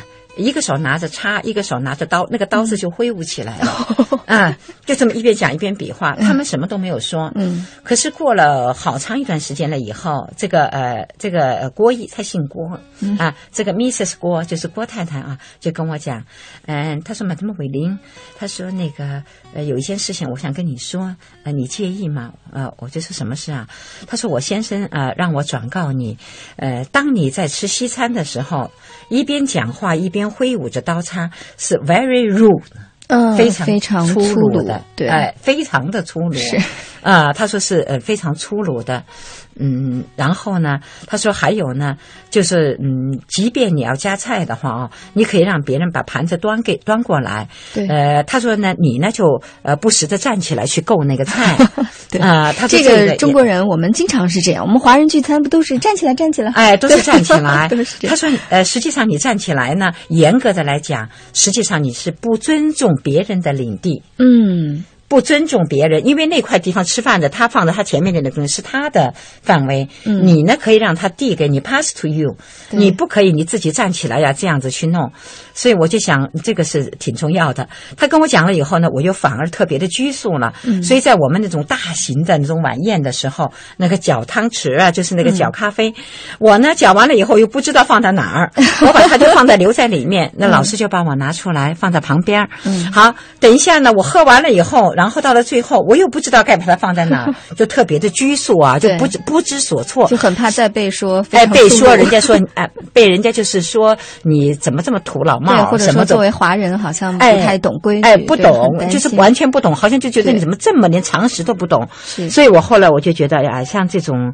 呃，真的不懂得那个餐桌上的礼仪，其实呢会让我们自己本身手足无措。嗯啊、在中国也是这样，遇到大型的一些宴礼，有时候你为什么拘束呢？对不懂得什么东西该放在什么地方。对对是那么呢，尤其是在呃嗯妨碍别人食欲的时候，那个大声的咀嚼声吧唧吧唧的，这个呢现在挺多的要改。嗯所以书上呢，我特地呃画了一幅画，就是说每一个孩子都要有用餐礼。嗯那么呢，就是书院就会教给你最基本的做领袖的一个礼节，就是用餐。嗯啊，这个是一个很重要的。对，那说完了这个说话，说完了这个吃哈，我们再来说坐。中国人经常说站有站相，坐有坐相哈。对对对对那么坐从这个坐姿上，我们怎么来教给孩子呢？哦，哎呀，这个我就出了洋相了啊。嗯因为那个新加坡，它是一个呃南国啊，一个岛国，一年四季都穿着裙子，裙子对对吗？呃，有一次呢，一个家长来见我，见我呢就是办公室，我们都是有会客室，就是朝着一个大门的。于是我就往那里一坐呢，就把两个腿就摊开了，嗯，摊开了以后正好对着门儿，对着门儿，然后呢，呃，我想那个短裙的话一定是不好看啊。呃，这个时候呢，有一个马来籍的一个老师就走过来，我背后我们背后都是学生交作业的一排书柜，嗯他就呢假装呢去取书啊，或者是取作业，他就把我的就像你现在坐的这个椅子转椅，嗯。让我转了一个九呃四十五度的角，哦哦让你转个圈儿。哎，转了一个 圈儿，转个圈儿。对。哎，然后把我的就呃示意呢，就把我推过来，把我的这个脚很巧妙的转过来，把我的这个嗯、就是嗯转了一个圈儿，然后对话呢，就跟我的对方形成了一个。都是四十五度的角，嗯相相相对那个。啊。临走的时候呢，我这个时候知道了有一点，我就嗯。呃嗯就就把这个左脚搭在右脚上，对知道因为那是非常因为善意什么呢？的提醒。啊嗯，因为对方跟我谈话的那个家长，嗯。他的脚是。左脚搭在右脚上，嗯就是左腿搭在右腿上，我就学着他，这样嗯我们就成了一个呃，嗯对，就是就完全是是这样斜面四十五度的对面在说话了。对对对，啊，这个呢，那个马来籍的老师离开的时候眨了眨眼，笑了笑，嗯呃，我就明白了是什么意思 啊。这样的我就知道，哎呀，真是这个呃嗯，春光乍泄，真的是挺难看的。还有一次呢，就是在下面嗯等车，等车的时候，我也是穿了短裙，朝地上一坐，两个腿也是分开的，然后有一个老师悄悄地走过来，把我的两个腿并拢，这个是我呃终身难忘的。嗯所以我就想呢，真的是这样的啊，这个坐和立呢是非同小可啊、嗯尤其到了后来，我看在电视中瘫坐在那个沙发上，两个腿劈开的一些官员，真是很让人蒙羞。呃，尤其是在外交场合的话，当你成为一个领袖，作为一个外交官，或者是其他的各行各业的 leader 的时候，嗯，这种形象，我觉得给国人带来特别不好的影响。嗯，没错。呃，除此之外，包括握手哈，中国人啊这个握手的礼节也是我们需要学的哈。对呀，对呀，嗯握手的礼节挺有意思的。我告诉你啊，以前呢，我们就时时的握住别人的手，你好，你好，你好。哎，然后呢，握着还不放。对啊，后来攥着拳对对对对对。嗯后来我有一个同事有一次呢，就跟我讲，他说：“伟林，你你你真的用不着这么做啊。”他说：“你的这个呃，其实你半握着，就是掌心半空，并不妨碍你满腔的热情。”嗯啊，他说为什么呢？他说你这样做不好的人呢，假如是男女之间，有些觉得你真是呃有那个我非礼的的期望啊啊，有一些呢觉得呢你这个太实了以后，给人的感觉让人家不知所措，嗯让人家反而感到不自在。那说完了嗯做之后，我们再来说一说穿啊。啊事实上，现在呢，国人已经越来越重视穿了，对但是还是不是那么的。怎么讲？就是说还做的不够。对，比如说，就在前两天，我还在我们家楼下的餐馆里啊，嗯看到一位大姐穿着睡衣在就餐啊。我当时觉得说，嗯，她可能是因为这是在家里楼下，但是毕竟是一个餐厅，怎么能穿着睡衣？嗯非常的不分场合啊、嗯那这方面，嗯您是不是也有一些自己特别独特的感受？啊，切肤之恨。为什么呢？因为这个学校相当的严格，我不知道。我第一天上课就穿了一个还是很呃 formal 的那个、嗯呃套裙，嗯就是很正规的套裙，对对，呃，穿了套裙，但是下面呢是喇叭口的，就是这种喇叭口的这种裙子啊，是那个嗯。所以这样的，我我我进去了以后，当时呢，就是我们的那个呃系系的那个主任啊，就跟我讲，他说那个呃马德莫韦林，他说呃，请你不要。再穿这样子的啦，他说你哎，这个裤裙在我们这是不可以的。哦然后呢，他也在告诉我，你要穿鞋嘛，就说穿凉鞋啊。嗯那么你穿的那个凉鞋呢，你如果露了前面，你后面就不能露；后面露了，前面就不能露。嗯因为呢，那那就不叫凉鞋，这个呢，实际上就是一种呃，在正轨的鞋子当中的一种种类。嗯你前后都露了以后，脚趾和脚后跟儿那就变成真正的凉鞋，这个在学校是不允许的。嗯啊，说了这个以后呢，我也觉得是。还有呢，就是在开运动会的时候啊，大家都是穿着跑鞋啊，或那个呃那个运动鞋啊，还有穿着那个 T 恤那样的。呃，往往呢，我们中国去的老师那时候很少啊，还有一些就不知道，还是穿着裙子呀，穿着衣服。你到那儿看看别人感受的那个气氛，你觉得浑身都不自在。不自在对对啊、浑身都那个场合呃，不是那个场合。所以这种呢，就很多人那个教训，呃，都穿的不对。所以我后来的我就特别的觉得挺怪的，有时候还有都踏着高跟鞋，人家在越野赛跑，我们就踏着高跟鞋去了。嗯，这种情况呢，我是觉得啊，穿着呢，其实呢是一门艺术，嗯并不是穿的越阔越潮就越好。对呃，关键问题呢是要得体。对这个得体就是在不同的场合穿不同的衣服。是的，啊，不同的场合穿不同的衣服，你这样就做到得体了。啊，运动场上要穿的衣服，你不能够穿到教室去。对吗？啊，有些你看我们中国去的那些呃学校啊，特别有名的，算是全中国有数一数二的学校的那去的。到了呢我们学校以后，他去听课，因为很热，他们就穿着那个呃圆形的和尚领的那个 T 恤就去了，有的呢穿着短裤去听课去了。马上，因为我是作为一个使者，对吗？呃，也是外事工作的一员，然后他们就呃，我们这那、呃、新加坡的老师就会告诉我，赶快要他们回去换衣服，赶快去换了才能够进来。嗯啊、因为他们觉得这个是嗯不得体的。不得体，嗯不得体，其实就是不礼貌，对也不礼貌哈。不礼貌，是的，嗯对对。好，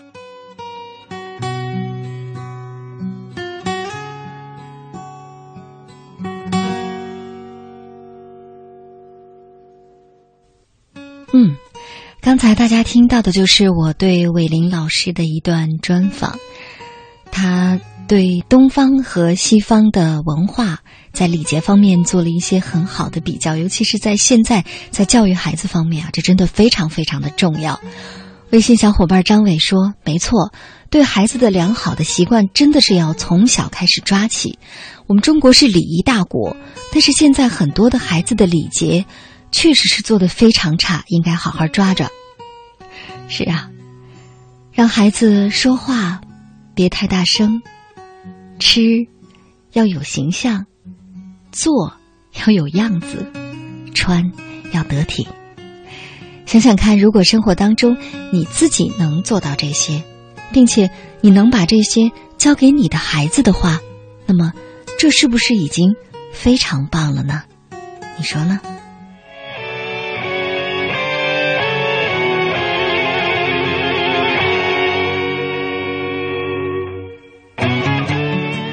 看到有朋友在微信平台上说我要听歌，好吧。那接下来这首歌同样是来自许巍，名字叫《青鸟》，送给你。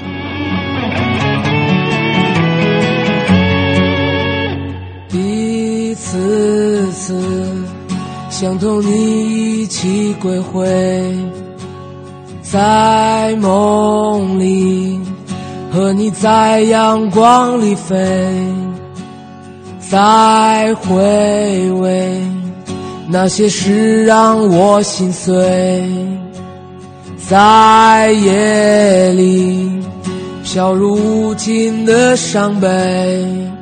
天空如此美，却不知向何处飞。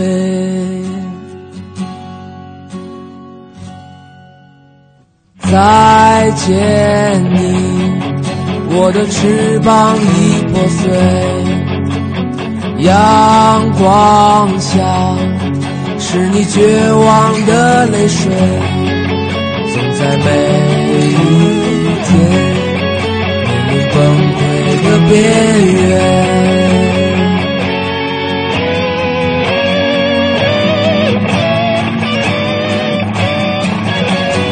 我看不见白的昨天，我听不见你温柔的呼唤，我看不见。曾幻想的明天，我看不见那遥远的春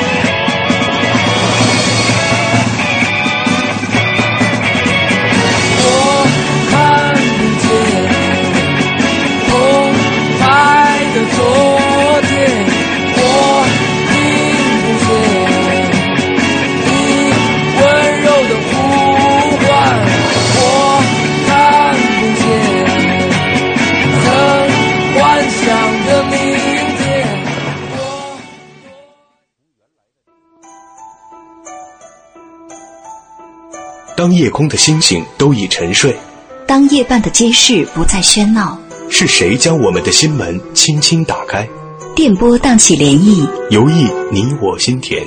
夜半时分，千里之外，虫鸣风动，花落花开，千里共良宵。听清音，稍后继续呈现。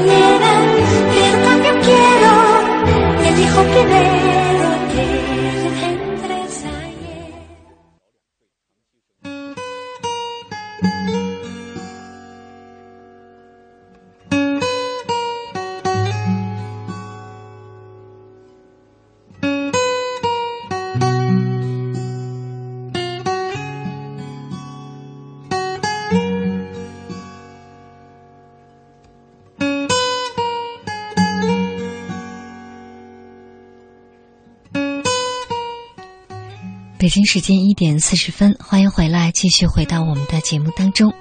您现在听到的声音来自首都北京，这里是中央人民广播电台中国之声正在为您直播的《千里共良宵》节目，我是今晚的主持人清音。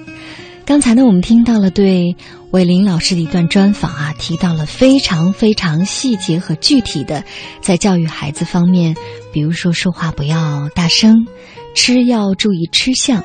坐要有坐姿，穿要得体。在微信平台上，网友心竹悠然他说：“嗯，挺喜欢有关礼仪的话题，听后觉得很受益，谢谢你，我也谢谢你。”其实我突然想，或许有一天我们可以在节目里做一个关于礼仪的这样的一个节目，我们可以对照一下自身，我们现在有哪些做的不够好，比如说在公共场所。拿着电话很大声的打电话，或者是在开会的时候，在看电影的时候，在剧场里完全不知道应该把手机静音，或者那个屏幕啊不停的闪呀闪呀，周围都很黑，这样你会真的是会干扰别人来看电影，等等等等。事实上，如果我们自己是一个很有教养、很有修养、非常注意礼节的人，我们的孩子就会是这个样子。所谓的身教胜于言传，就是如此。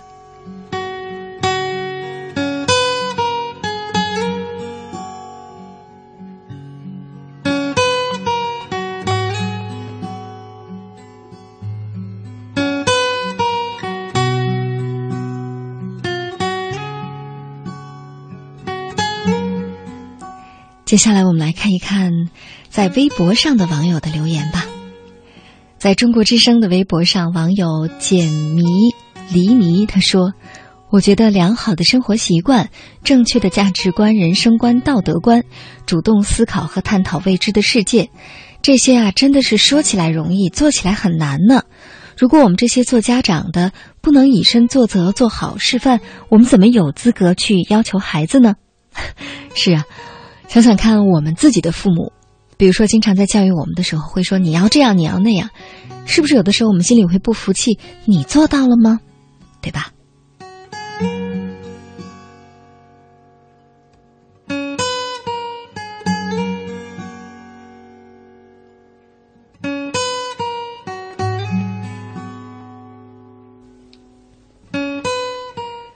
微博网友勾勾小手说：“一百年不许变。”他说：“嗯。”我只想教会孩子一点，就是感恩。嗯，真的，感恩非常的重要。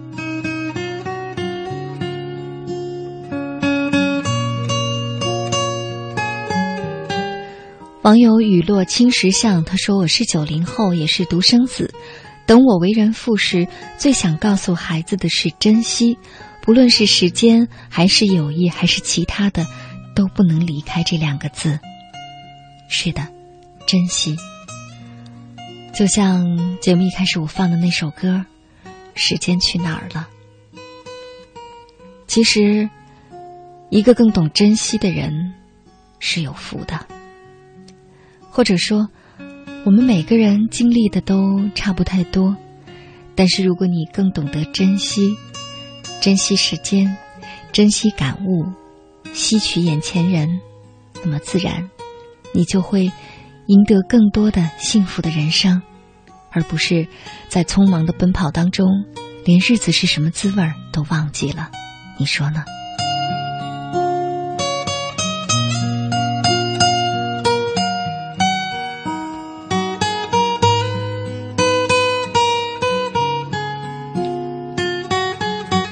网友清河明运他说：“我愿孩子是真诚的，而不是成为戴上各种面具、充当讨好别人的完美的人。”嗯，说的真好。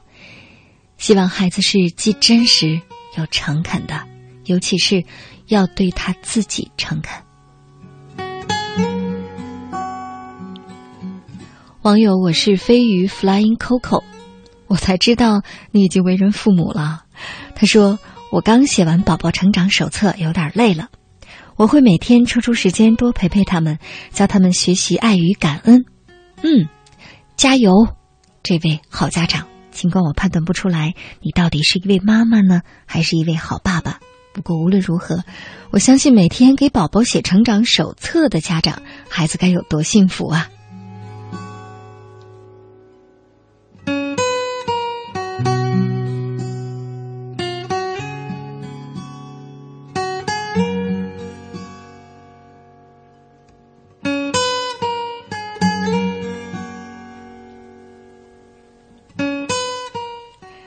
网友理想家小范他说：“作为九零后，哦，九零后做家长还早啊。”他说：“看着比自己小的孩子学这学那的，我们长大的时光里也没学那么多呀。嗯，我总感觉不是赢在起跑线上，而是累死在起跑线上了。所以，假如我有孩子的话，我不会逼他们学这些的。嗯，如果你有孩子的话，将来让孩子健健康康。”自自然然的长大吧。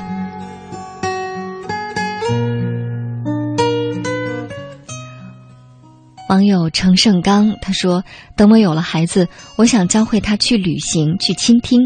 人生就应该像一场旅行，我们不能总是把自己憋在一个狭窄的空间，迈开步伐去旅行吧。旅途中，用心去聆听自己和这个世界的声音。”还有网友谁还记得清雪网球队？他说：“如果我有了孩子，我就会教给他平等对人。”是的，平等。最喜欢的是这位网友的留言，他的网名叫我当时疯了，怎么了？起这么个名字啊？他的留言只有呃短短的五个字，他说：“成为你自己。”嗯，希望把成为自己交给孩子，这真的很棒。接下来，我们再来听一听通过公众微信发来语音留言的那些朋友的声音吧。即将为人父母，或者说我们终有一天会成为父母，我们将会留给孩子一些什么呢？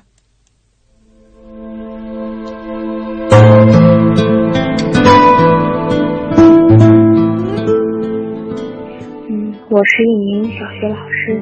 每天的工作都离不开孩子，嗯，虽然现在自己还没有能为人父母，但是我想呢，我们最重要的要教给孩子的，首先是要让他学会爱自己，爱身边的人，嗯，学会保护自己的安全，让自己能健康快乐的成长，嗯，其次，嗯，要教给孩子的最主要的是要对生活有一个。积极向上的态度，以及对待每一件事，嗯，都要有一个认真的态度去认真的完成它，嗯，能在生活中呢生活的更好。这，我想，这呢，也就是我想教给我的学生们的。嗯，我想教给孩子的还有生活的技能，以及对待生活应该积极向上的态度。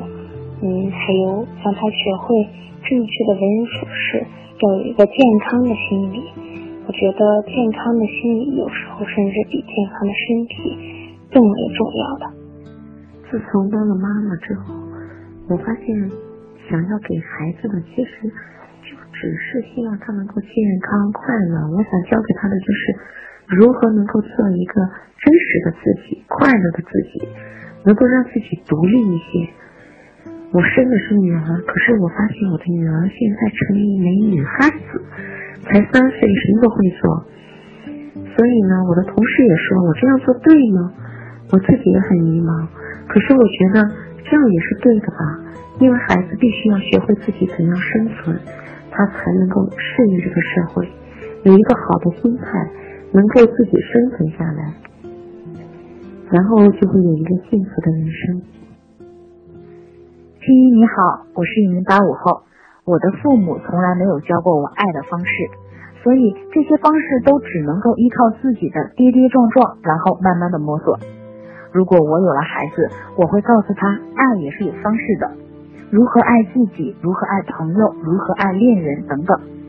想想生活中有很多的事情都是以爱的名义进行掠夺和抱怨的，同时我也希望教会他学会调节自己的心理状态，有自嘲的能力，有一笑而过的胸怀，为快乐而活。金姐，晚上好，我是一名来自乌鲁木齐的高二中学生。首先，我想讲一讲我的父母从小教给我的一些道理。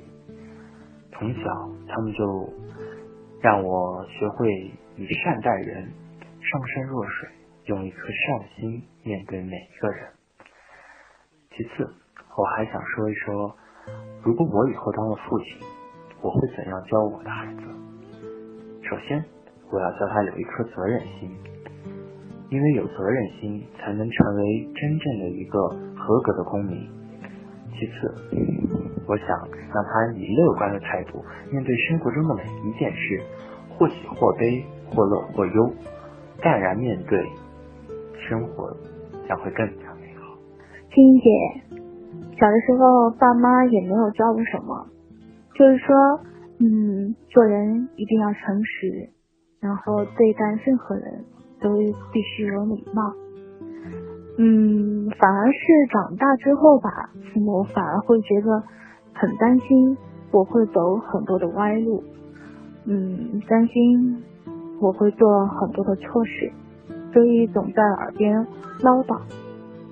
其实我觉得，如果我有孩子了，我也和我爸妈一样，什么都不教，就教孩子最基本的诚实和。嗯，以礼貌，让他对别人从小到大都是一个好的。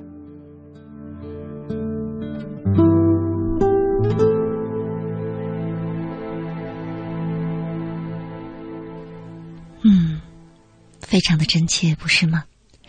收音机前的每一位小伙伴，他们发来的声音，都是来自他们的心，在这个晚上跟我们分享。觉得特别的有感悟，要教给孩子一些什么呢？今天在节目最后啊，我想给大家读这样一段文字，这其实是一篇文章，因为时间关系，我只能做节选。文字的作者呢，来自中国之声的听众们都非常熟悉的一位评论员。啊，也是经常会出现在《千里共良宵》节目当中，跟苏阳老师共同主持《千里》的春味，是他写给他的儿子的，是一段又一段的微博，我们来听听看。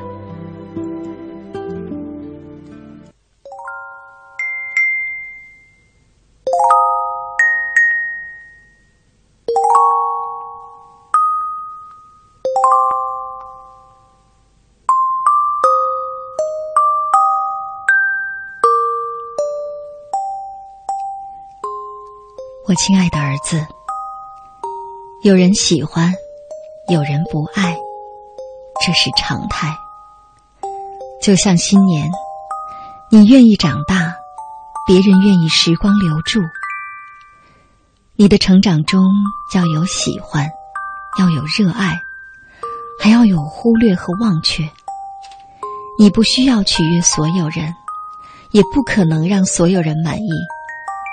所谓完美人生，都各有各的不完美。能把简单重复千万次才是正道。没有人能随便成功，多数是从熟悉中来。天分是成功后的理由。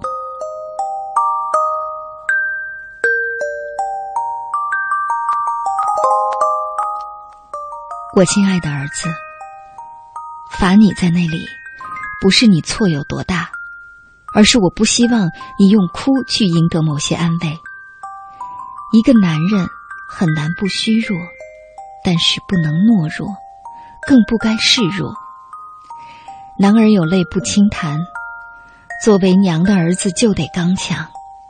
今后你会碰到挫折、出卖、误解。没什么可解释的，拿得起放得下，输得起，赢得正。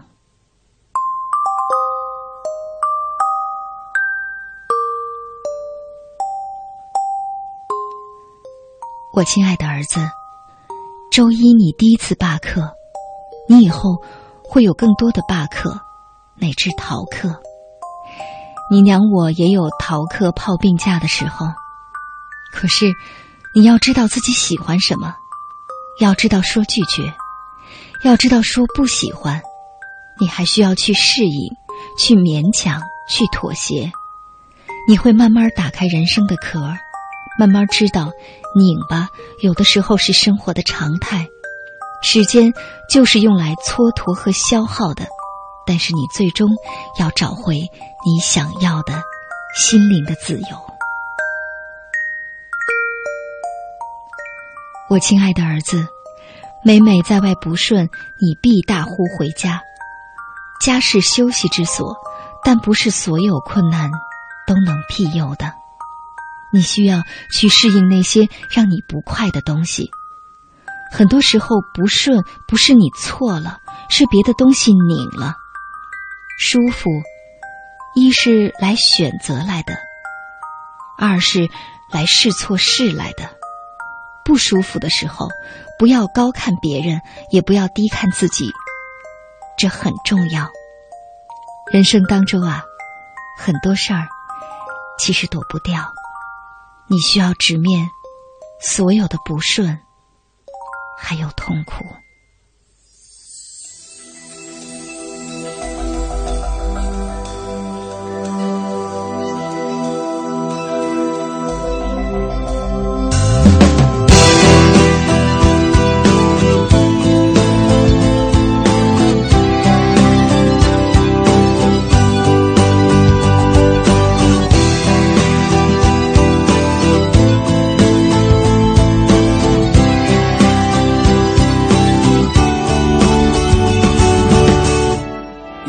就像是电影，比电影还要精彩。如此真实的场景，让我分不出悲喜。这是初次的感觉，我想了解这世界。充满悬念的生活，它击打我的心。这是初次的感觉。节目最后播放的这首歌叫《晴朗》，其实，在两周前我就在节目结尾播放过，但是今天晚上我觉得这首歌格外适合刚才那段文字，你觉得呢？在微信上有朋友在不停的问说：“我怎么才能要到刚才你读的那段文字呢？”真的很棒。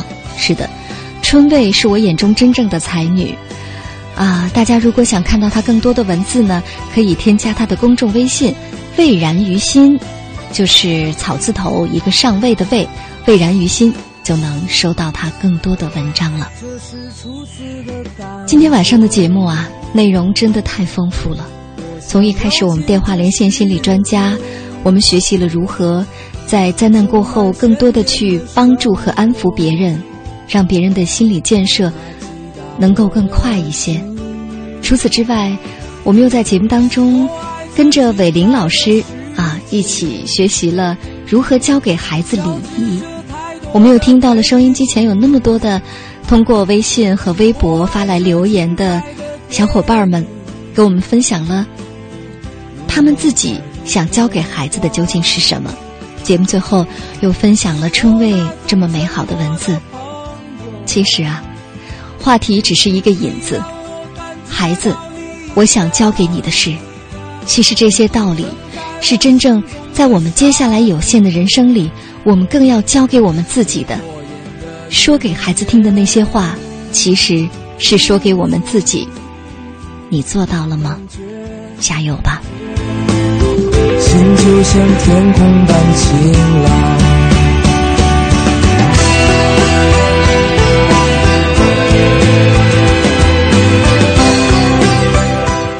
好了，今天的节目就是这样。